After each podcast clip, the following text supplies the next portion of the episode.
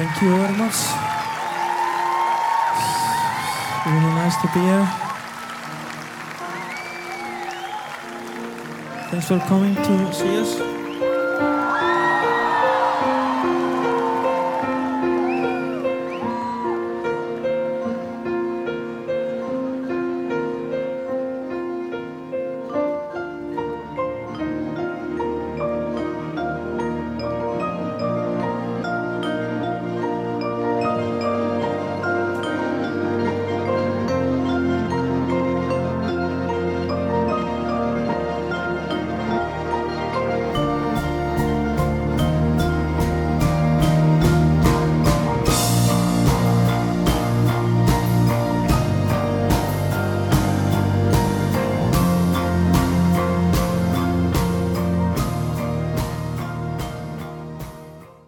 大家好，欢迎收听这一期的禁止携带。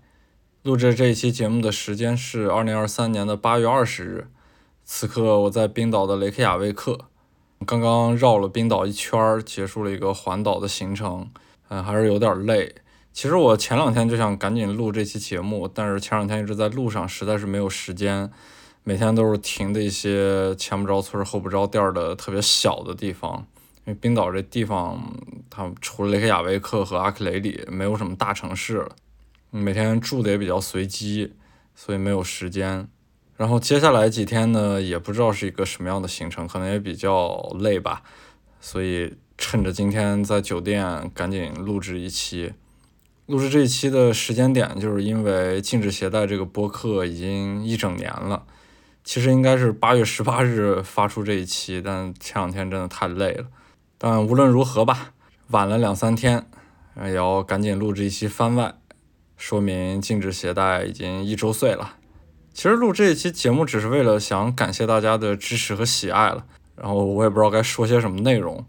那就还是回述一下我最开始做这个播客的缘由吧。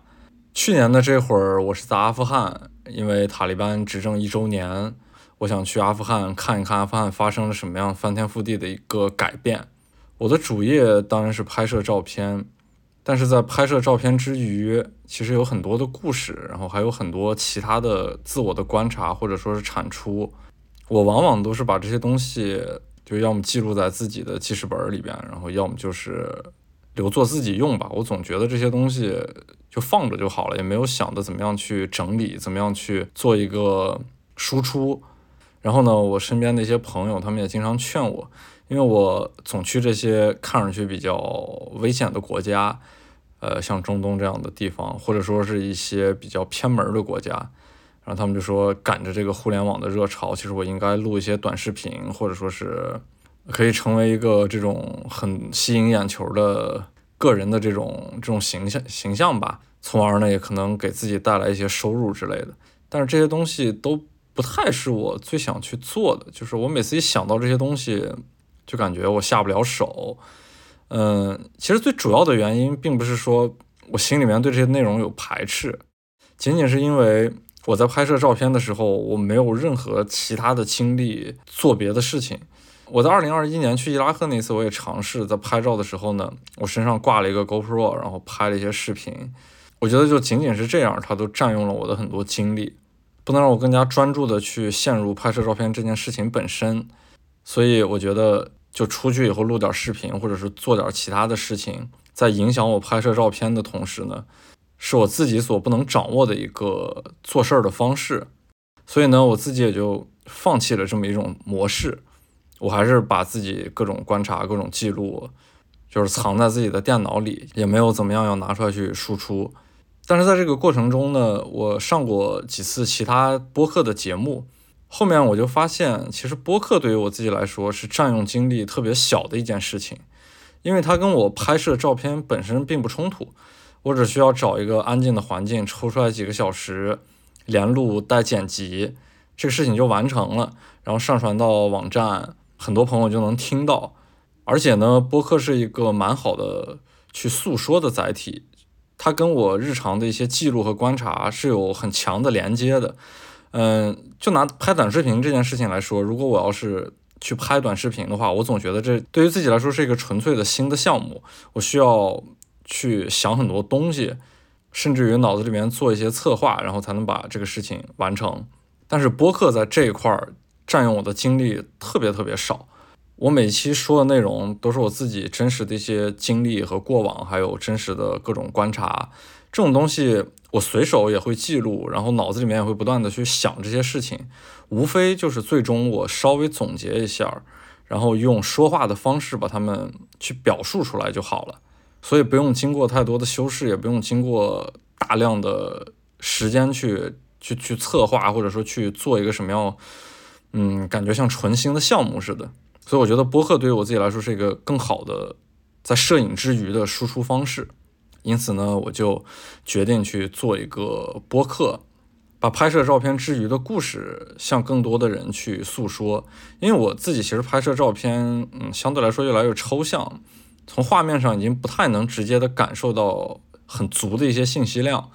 但是呢。就正如我自己所说，在拍摄照片的过程中，还是有很多其他跟自己相关的故事，或者说是本地的一些故事，这些内容都蛮精彩的。嗯，播客就是一个特别好的可以记录和转述的方式，而且呢，也是拍摄照片之余的一个补充，并且我现在发现，其实我的照片和我播客诉说的内容，他们两者是基本上是不相干的。就是我说这些东西，可能再去看照片，他们直接的联系是不大的，只是隐隐的会有一些。细微的连接，这个东西的状态也是我自己所喜欢的一种整体输出的方式吧。众所周知，去年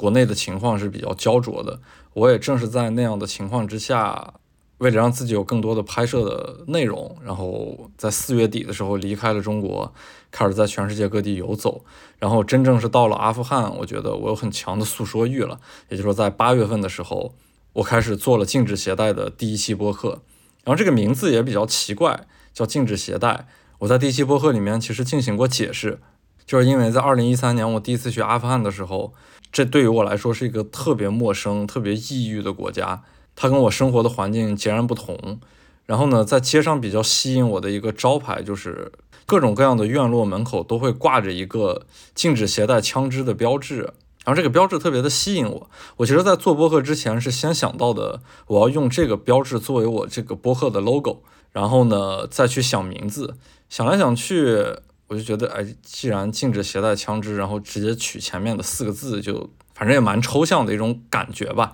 然后就直接拿来去用。然后呢，好像这四个字也成为了一个比较容易让大家记住的名字，因此我就决定了这个名字，决定了我这个播客的一个 logo。所以大家能看到我这个播客的 logo 还是挺明显的。但其实最原始的那个版本，在那个红色的禁止标志之下呢，它确实是一把真的阿卡四七。但是后边小宇宙的编辑跟我说，这个不太容易过审，让我必须把 logo 改一下，然后我才把它做了一些细微的调整。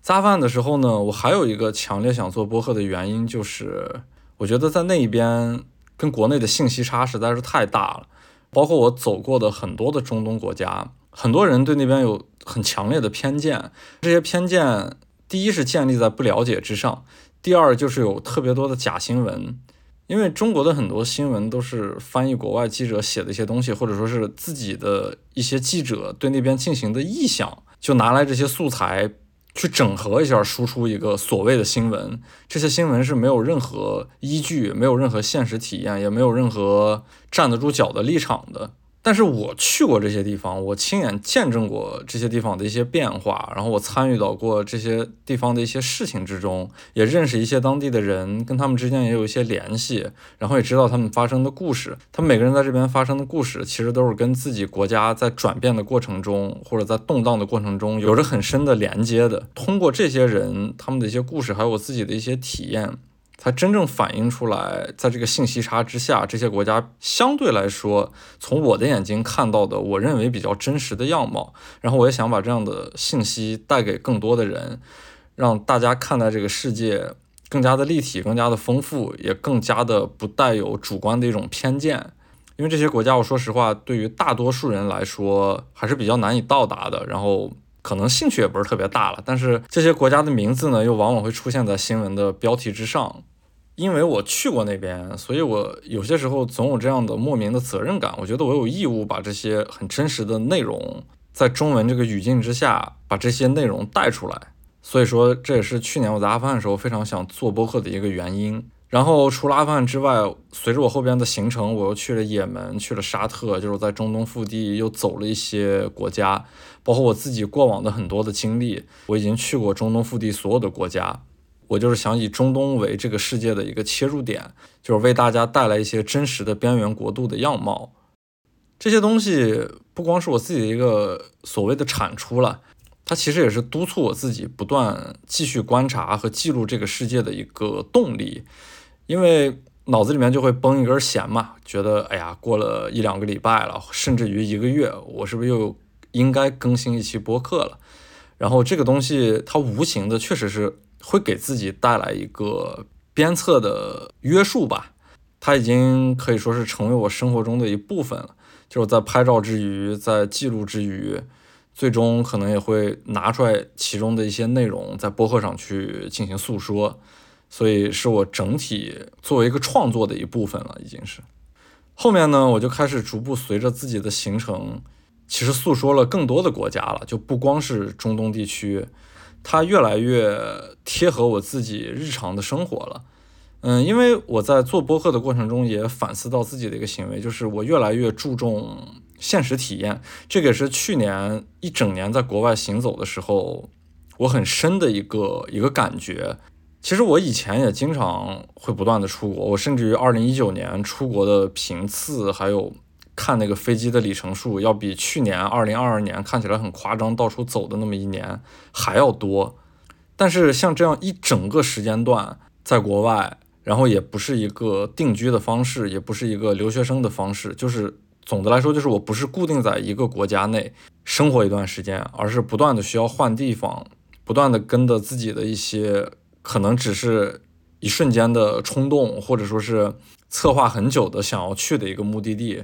在基于这些事情之上走了很多国家，然后线路看起来也很奇特，没有一个所谓的直接的线。然后呢，在这样的过程中，我也发现打乱这些次序，打乱这些所谓的连接，可能今天还在北美洲，明天就去了亚洲的中东地区。可能又从中东返回欧洲，然后又直接又去到非洲，然后非洲之后呢，可能又经过欧洲，又去了南美洲，甚至于从南美洲又去了大洋洲，就这样来回的走，没有一个很强烈的逻辑。这种打碎的情况下，反而能够用更平的视角去看待这个世界，因为它没有一个主线去贯穿，就不像，比方说我们有时候走一些线路，最简单说吧，比方说走一下丝绸之路，你是有一个很强的目的性，或者有一个很强的贯穿性的。然而我去年那种走的方式是没有这样的贯穿性的，我只是按区域去看待这个世界。正因为这样打碎的走了一大圈之后，我还是发现获得了一个很整体的对整个世界的一个感受。后边呢，我就希望通过我的这个播客，能够给大家带来看待这个世界更多的一种可能性。因为整个世界它不止一面，正是因为这些所谓的样本、所谓的这些记录，然后所谓的这些。过往和现实的体验，我也希望大家通过我这个小小的播客，看待整个世界的视野也不止一面。啊，虽然我录播客可能也比较主观了，它只是代表我自己的一些看到的东西，然后大家可以基于我再通过自己的一些现实体验，去获得一个属于自己的结论。到了后边，我觉得我播客的这个样本性可能也就丰富了起来，因为它不止于中东了嘛。再往后呢，我也就是更希望录更多的国家，然后更多的面，然后能更多的还原这个世界不同的一种触感吧。这样呢，也许大家会通过这个小小的播客，可能对这个世界继续充满热情。然后呢，在不断探索世界的过程中，其实也可以更好的去回看中国，就是我们生活的那片土地。因为我们能够对比的信息会越来越多，然后我们获得的感知会越来越多，这样呢，回过头来看待自己也就会更加的清晰一些啊。然后这边再补充一点，就是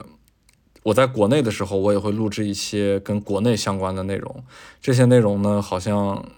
反而跟大多数人能产生更多的共鸣，然后也能产生更多的讨论。这些无论对于大家来说，还是对于我自己来说，其实都是好事儿。因为这些内容跟我们每个人贴的会更近，它不像国外的一些内容，可能有些时候大家是没有现实体验的，有些国家大家没有去过，然后对那边也完全不了解。但是国内就不一样，我们每个人其实都有自己的发言权，我们每个人都是经历过它那个时代的变化的，每个人都能够参与其中。所以，禁止携带最早的时候是基于一些世界的边缘国家，再往后的时候，它可能就与我自己会越来越贴近，与我的。行程与我的生活越来越贴近，无论我在哪儿，我都会尽量最及时的把自己的感受和观察以播客的形式去向大家诉说。希望大家持续的去关注禁止携带。虽然说了这么多，我还是希望通过这场番外节目向大家表示感谢。这整年我播客录了多少期？二十多，不到三十期。哎，其实也可以，差不多是一周多一更了嘛，更新频率还行。一年也就五十二个星期嘛，嗯，行吧，半个月一更吧，嗯，跟我最初的想周更是出入比较大，因为确实有时候比较忙。这个忙倒并不是说我没有时间去录播客，嗯，只是精力不太够。因为有的时候，尤其是开一整天车回到酒店之后，确实一点都不想动了，嗯，所以还请大家包容和原谅。然后呢，很感谢大家的支持和陪伴，很多时候我都非常的感动。也希望大家多多的给我提意见，多参与每一期内容的评论，因为正如我上期所说，每一期的评论和它的内容这两部分合起来才是一个完整的作品。最后呢，也希望大家在全平台去进行支持。我是以小宇宙为主去发布播客，然后同时呢，在苹果的 Podcast，还有 Spotify，还有好像还有谷歌。谷歌的那个播客吧，反正就很多地儿其实都能搜得着。无论从哪个角度去搜着禁止携带，那些形式上的东西都不重要，重要的还是我说的这些内容，我的声音可以与你产生一种连接。我觉得这样就足够了。这些内容很短，然后我也不想说太多的东西，因为这是番外嘛，然后不用去做过多的阐述，主要就是向大家表示感谢。嗯，结尾音乐呢？因为我在冰岛，然后之前我有一期番外也说过，我在冰岛很喜欢的一个本土乐队叫 Sigaros。嗯，就在我出发前没多久，可能前一两个月吧，Sigaros 刚出了一张新专辑，他那个专辑的名字其实就是数字八，代表他的第八张专辑，我就选里面的一首歌作为这期的结结尾音乐。嗯，他这张新专辑其实听起来跟之前早期的专辑的风格是比较像的。嗯，我看到一些乐评人写，就说好像他显得一成不变。但其实对于我自己来说，尤其是身处冰岛，刚走了一圈儿，在一些我认为很棒的自然景色之中，重新听到那种最初的一种声音的时候。那份初识这个乐队的某种情境，或者说是某种含在里面的感动，就重新又回到了这个很现实的感觉之中。好，那么这期节目就到这里。我在之后还是会尽可能的去比较勤快的更新我的播客，因为这后半年可能我都会一直在外面接着走，还是有很多内容会向大家去诉说，然后也希望大家随着我的这个播客继续去观看世界。谢谢大家。